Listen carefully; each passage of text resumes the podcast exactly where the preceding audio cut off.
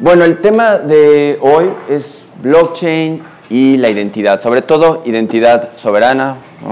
Gusto ver a, varios conocidos aquí. Y me gustaría empezar transmitiéndoles que lo más importante, la parte de negocios, porque esto es un foro de, de negocio, es no solo conocer las reglas del juego, sino saber qué tipo de juego estamos jugando. El tipo de juego en la era digital, eh, actualmente, es el recabar la información. ¿Y cuál es el juego? No ha cambiado radicalmente ni es algo distinto. Es proporcionar el mejor servicio, la mejor atención a los clientes, a los consumidores. Y para eso es necesario que sepan cuál es el oxígeno, qué es lo que alimenta este juego, que es proporcionar la mejor atención. Y el oxígeno son datos, información. Eso debe de, quedar muy claro para todos. Ahora, ¿a qué me refiero con esa información, esos datos? Gran parte de ellos se integran por la identidad de las personas. Ahora, el término de identidad es complejo, no hay un consenso, no podemos decir la identidad es exactamente tal o cual cosa. Ha ido evolucionando y depende cómo la detallemos o cómo nos enfrentemos a ella, podemos determinarla. Lo que sí les puedo decir es que la identidad podemos verla en su evolución a través de dos aspectos. Digamos, el primero es una identidad pre-revolución industrial, si lo quieren entender así, que se definía por la familia, por el grupo, era como realmente se integraba. Posteriormente conocemos la identidad a través de la burocracia. Esos son los documentos de identificación que nos da el gobierno, sea un pasaporte, sea una visa, sea una licencia. Y si lo quieren comprender un poquito de manera más clara la identidad, creo que en la parte funcional es como se puede aterrizar. La identidad vista de manera funcional es a través de los atributos. Tenemos atributos inherentes, que son sexo, eh, peso, estatura, los biométricos. Tenemos atributos que vamos eh, incorporando a través del tiempo, que nos van siguiendo, registros médicos, buro de crédito, eh, gustos, preferencias y atributos designados, número de seguridad social, RFC, número de pasaporte. Esto es la identidad vista de manera funcional. ¿Cómo se administra? Y esto es sumamente necesario comprenderlo para ver esta, eh, introducirnos finalmente al blockchain. Actualmente, la identidad visto de una manera digital tiene dos maneras de administrarse. Está la centralizada y la descentralizada. Y en centralizada hay eh, en principio dos modelos, el escandinavo y el continental. ¿Cuál es la gran diferencia? El escandinavo, en Suecia, un Finlandia, la identidad la otorgan empresas. Por ejemplo, en Bank ID en Suecia, la identidad se la otorgan bancos y empresas de telecomunicaciones para que los ciudadanos y empresas puedan tener interacción con el gobierno. Otro tipo de identidad, la continental, es cuando el gobierno da este servicio de identificación, digamos, a empresas para que puedan tener una relación con los ciudadanos. Este es visto desde un aspecto centralizado. Ahora, existe la parte de descentralización cuando, claro, es muy obvio, no está solo un ente o un grupo de eh, entidades en torno a este servicio de reconocimiento de personas, de autenticar. Y eso es parte del blockchain. Ahora, ¿qué camino ha llevado esta identificación de manera digital y qué problemas observamos para lo cual vamos a necesitar una nueva tecnología. El camino que ha seguido la identidad es muy sencillo. Y ya estoy hablando de identidad digital, no nada más de la identidad burocrática de un pasaporte. La primera fase es la centralizada. Ustedes podrán ver esta identificación en, digamos, cuando eh, surge Internet, había autoridades certificadoras ¿no? ICANN o Diana, algunas, que a los eh, nombres de los dominios o identidades IP certificaban que realmente pertenecían a las personas en un entorno digital. De nueva cuenta, esto era centralizado, solo era una o muy muy pocas entidades que certificaban. No tenía nada de malo esto, sin embargo, con el auge, con el crecimiento de Internet, las personas fueron utilizando identidades o identificándose en distintas eh, páginas. Por lo tanto, la identidad se empieza a pulverizar. Si solo me registro o eh, tengo interacción con una página, un solo servidor, no hay mayor problema. Pero si esto se pulveriza, con el crecimiento de Internet cada vez tengo más contacto, pues la identidad no está en un solo lado, no es una sola, empieza a distribuirse. Por esto se piensa, bueno, entonces quizá no vamos a necesitar solo de una única autoridad que identifique o que proporcione este servicio. Vamos a federarnos. Vemos que existen dos, tres, cuatro eh, grandes organizaciones, sobre todo de comercio electrónico en su momento, que identifican. Entonces vamos a hacer una federación y esta federación va a otorgar un tipo pasaporte. La primera eh, aplicación la hace Microsoft, se llama el Microsoft Passport. Y lo que te permitía era tener una identificación que podías llevar hacia el sistema, hacia la federación que integraba este sistema, lo cual no, te permitía no tener que generar un nuevo nombre de usuario, un nuevo password cada vez que quisieras interactuar con la federación. Pero esto de nueva cuenta llevaba a centralización, llevaba a un tema de que si estos eh, integrantes decidían o, se salían de, Internet, ya no operaban, o si decidían cancelarte tu identidad, se acababa todo. Si por alguna razón fallaban e identificaban a una persona que no era, pues de todos modos esto continuaba, no había una manera clara ni eficiente de una administración personal de la identidad. Y al final la identidad es claramente algo sumamente personal.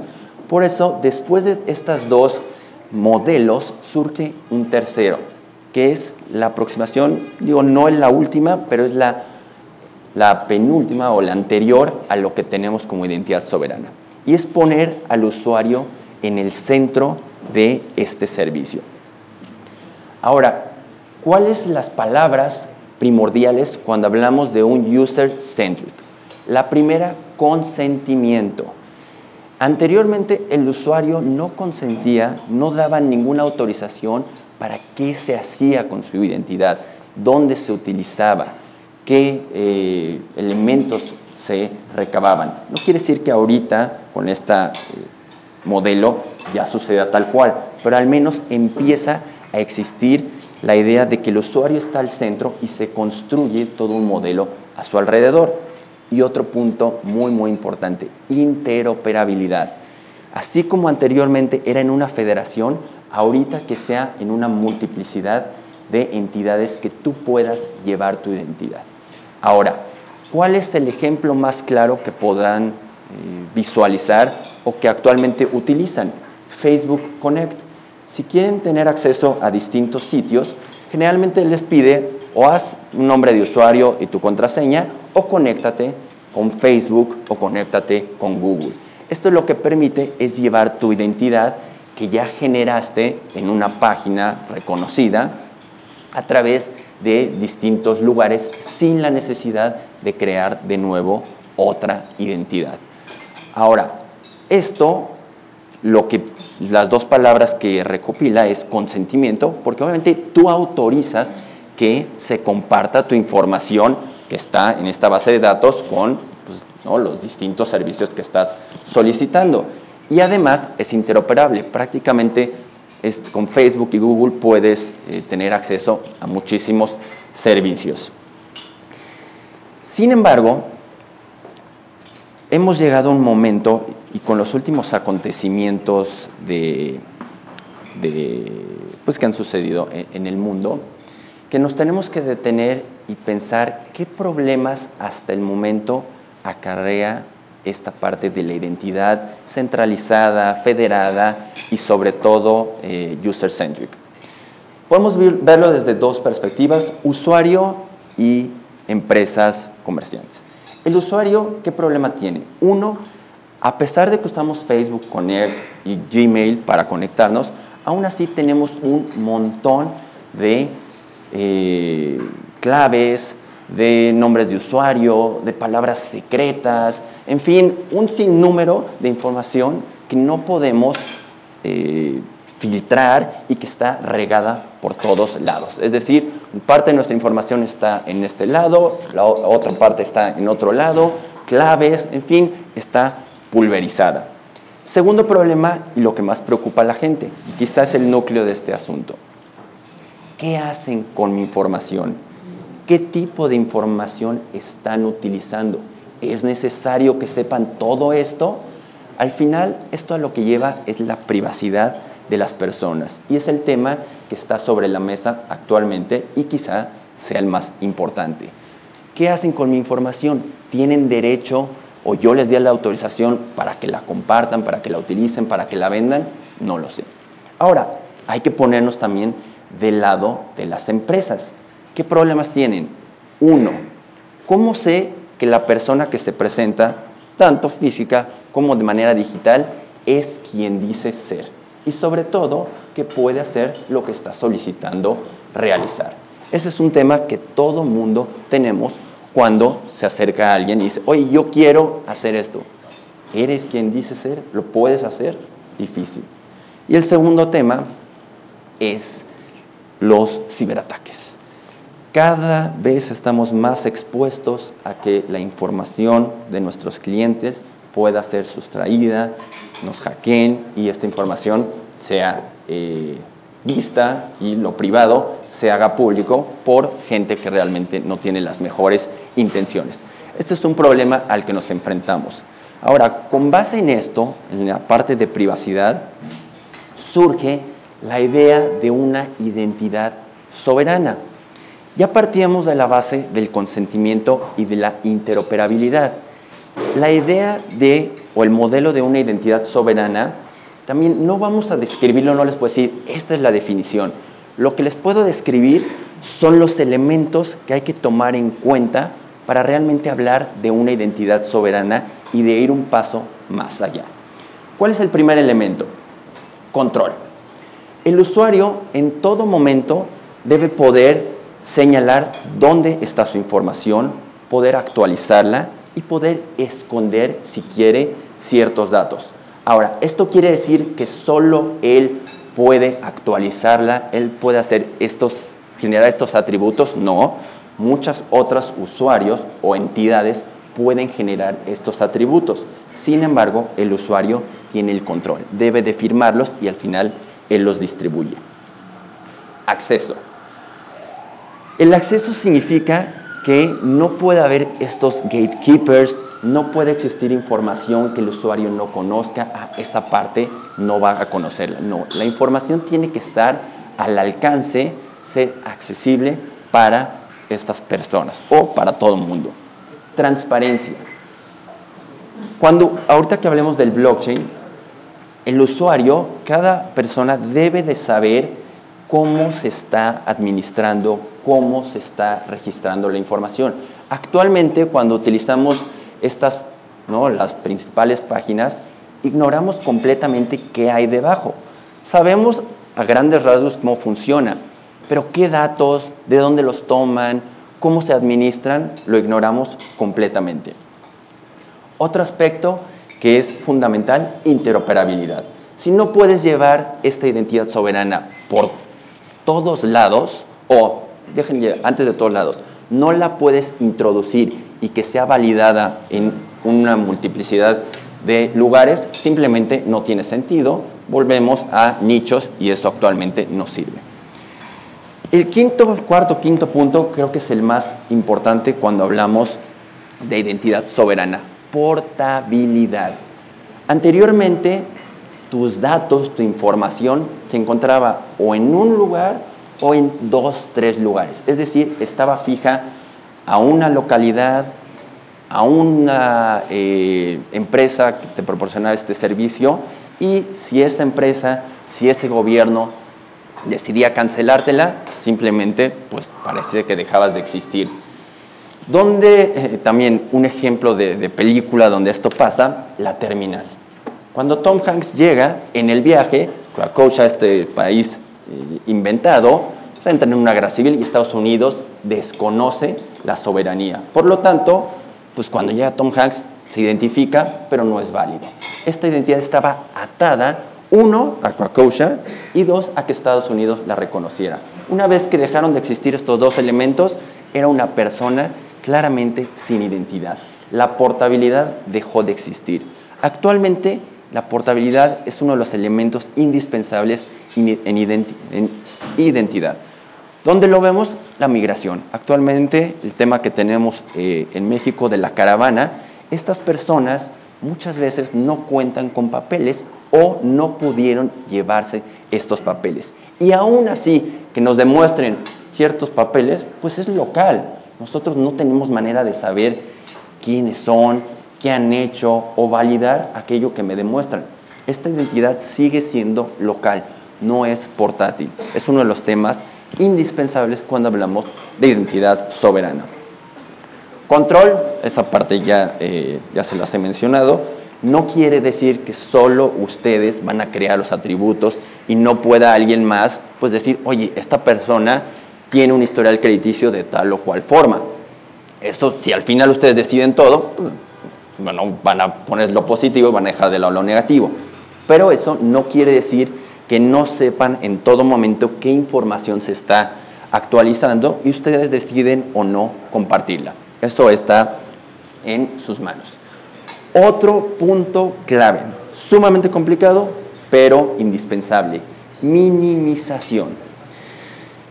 Lo que sucede ¿no? en nuestro día es cuando nos identificamos tenemos que dar toda la información. Oye, demuéstrame que eres mayor de edad. Tengo que dar mi IFE donde están todos mis datos. Era una pregunta muy sencilla. ¿Tienes más o menos de 18 años? No dónde vives, cómo te llamas, eh, tu RFC. Esos datos no eran necesarios. La minimización es una parte indispensable de la identidad soberana. No tengo por qué compartir más información de la que simplemente me están solicitando. Oye, eh, ¿Estás titulado? Sí. ¿Tengo que decir dónde, qué calificaciones eh, saqué, con quién cursé las materias? No. Solamente tengo que probar si tengo el título o no tengo el título. La minimización es un aspecto fundamental, lo cual conlleva a que ustedes controlen qué información comparten y qué información no comparten. La otra y la última es eh, quizá la protección. Para evitar o para minimizar este tema mitigar de ciberataques, se están buscando otras plataformas, otros algoritmos. Uno de ellos es el blockchain, que está protegido por la criptografía. Pero estos algoritmos criptográficos lo que deben de tener son dos cosas fundamentales. Uno, deben ser resistentes a la censura. Si estos algoritmos llega alguien y censura esta información por aquí, no va a pasar, no la puedes actualizar, simplemente estamos volviendo a aspectos centralizados. Y otro eh, elemento esencial, resistente a ataques. Por eso se habla de una descentralización, para que la información no esté exclusivamente en un solo lugar, porque si ese lugar llega a desaparecer, todo se pierde. Eso es justo lo que no queremos. Ahora, con base en estos eh, problemas y estas ventajas o elementos que queremos alcanzar, surge la idea de aplicar blockchain. Seguramente varios de aquí han escuchado esta tecnología. No es reciente, viene desde eh, los 90 y es un, varios elementos que la eh, integran. Pero Bitcoin, la criptomoneda, es la primera aplicación del blockchain. ¿Qué es blockchain en términos generales? Es la manera que tenemos de ordenar serializar información. Si hablamos de Bitcoin, son operaciones en bloques y que esos bloques, esa información esté relacionada una con otra.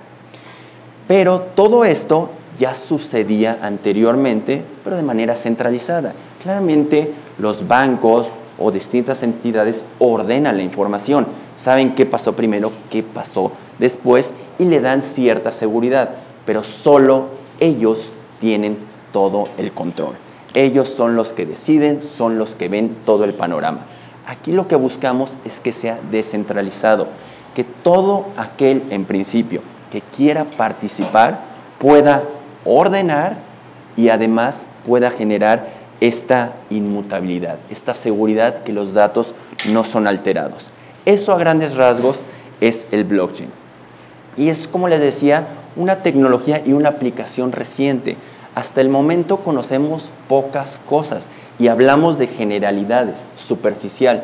¿Por qué? Porque todavía no exploramos, todavía no se, eh, no se ha probado en distintos aspectos, distintos segmentos, para ver cuáles son realmente sus alcances, dónde falla, dónde no falla.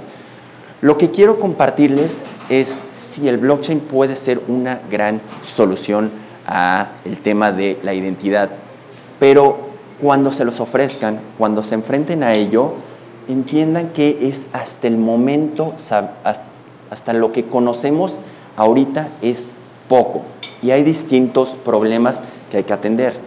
Se los voy a mencionar porque esto es lo que se deja de lado cuando hablamos de blockchain y eh, expresamos todas sus ventajas. Uno, blockchain se basa en criptografía. No tienen que saber más o menos, digamos, su firma electrónica avanzada, tiene su llave pública, su llave privada. Si pierden su llave privada, se acabó. Esto es similar en blockchain. Si ustedes llegan a perder esta este llave que abre el candado de su información, nadie más la puede tener. Es un tema sensible porque la gente se le está otorgando el control, la administración, pero asimismo tienen la responsabilidad de no perder esa llave. Nadie más la puede eh, generar. No es como en las páginas, si se te olvidó tu clave, solicitas que te lo manden a tu correo. Aquí no funciona de esta manera. Entonces sí hay que tener mucho cuidado porque la gente no está entendiendo o muchas veces no estamos dispuestos a perder toda nuestra información. Otro, interoperabilidad. Todavía tenemos los distintos blockchains y no se hablan perfectamente uno con otro. Tienen distintas aplicaciones, tienen eh, distintos algoritmos, por lo tanto, todavía es complicado que la información que se genere uno pueda directamente pasar a otro blockchain.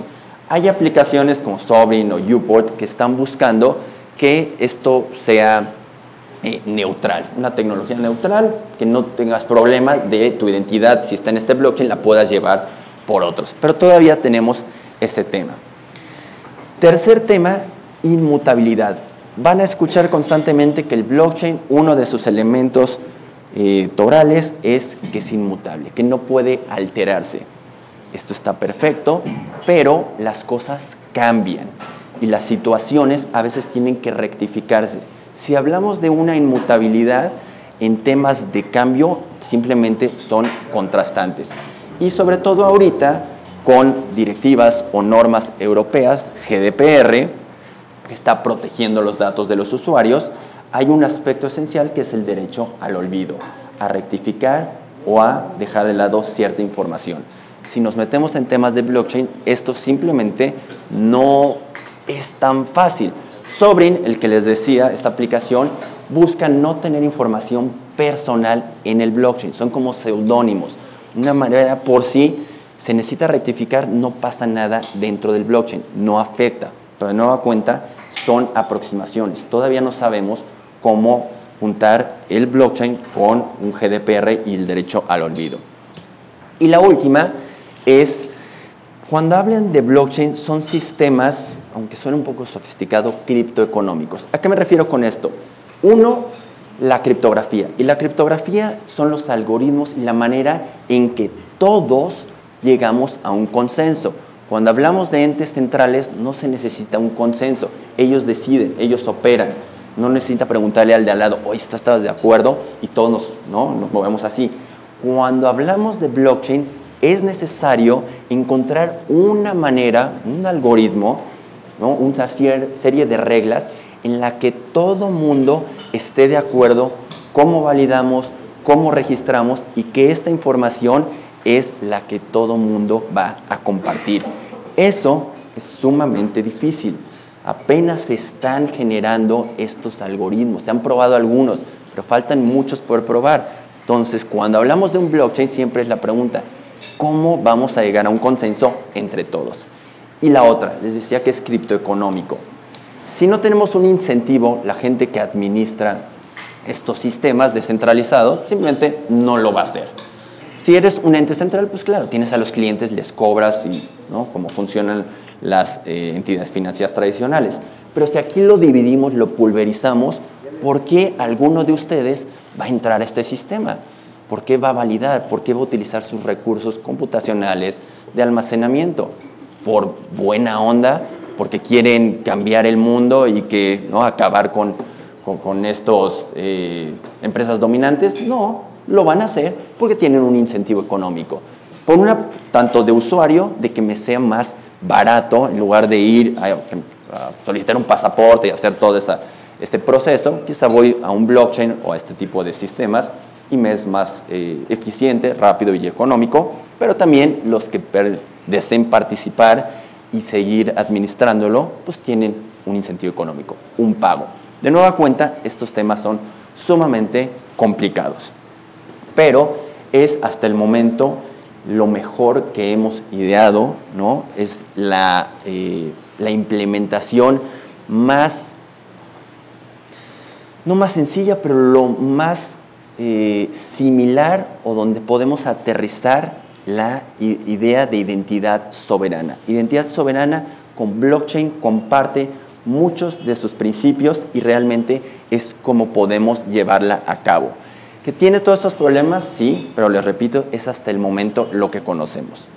Ahora, por último eh, punto, lo que quiero eh, recordarles o quiero transmitirles es cómo empecé la plática. Tenemos que saber en qué tipo de negocio estamos, qué juego estamos jugando. Y les dije que es atender de la mejor manera a los clientes. Y eso solo lo hacemos cuando tenemos más información. Está esta pelea actualmente de privacidad. Empresas como no las que ustedes digan están utilizando mi información, están lucrando conmigo, yo no tengo ninguna eh, participación, no tengo voz.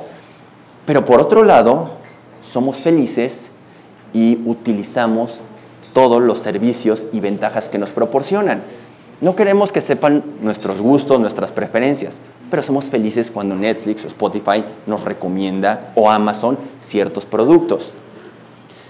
Eh, no queremos que sepan todo nuestro historial crediticio y eh, cómo operamos, las, operaciones que realizamos, cómo las eh, ejecutamos. Pero eso sí, somos felices cuando nos bajan la tasa de interés. A lo que voy es que todavía no podemos comprender o no podemos eh, terminar el círculo diciendo o aterrizando la parte de privacidad. Yo no quiero que sepan pues, prácticamente nada de mí, pero quiero obtener todos los beneficios cuando la gente sabe cosas mías. Y sobre todo, autorizaciones. Está bien que tengamos el control, pero ¿hasta qué punto va a llevar esto? Si ustedes van a tener que decidir en todo momento, oye, necesito eh, tu fecha de nacimiento, ok.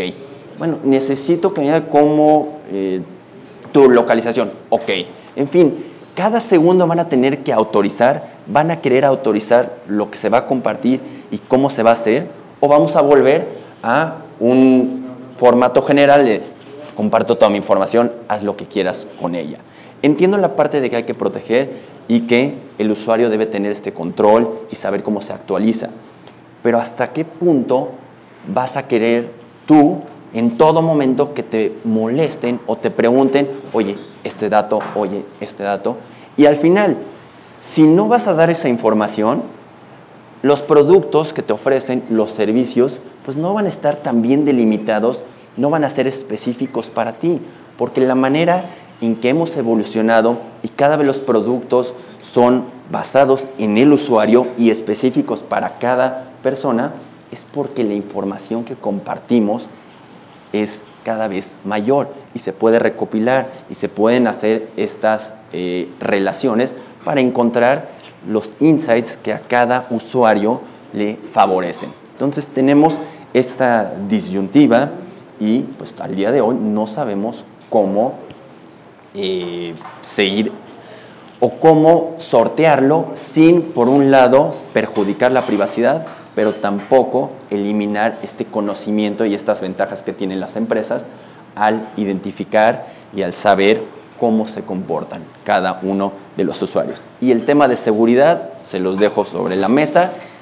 Si no conocemos a la gente cómo opera, muchos elementos de seguridad, tanto administración de riesgo de las empresas como a nivel de seguridad nacional, se podrían perder. Esto no es un tema que deba dejarse de lado, es sumamente sensible, pero de nueva cuenta se sigue explorando y hacia allá seguimos.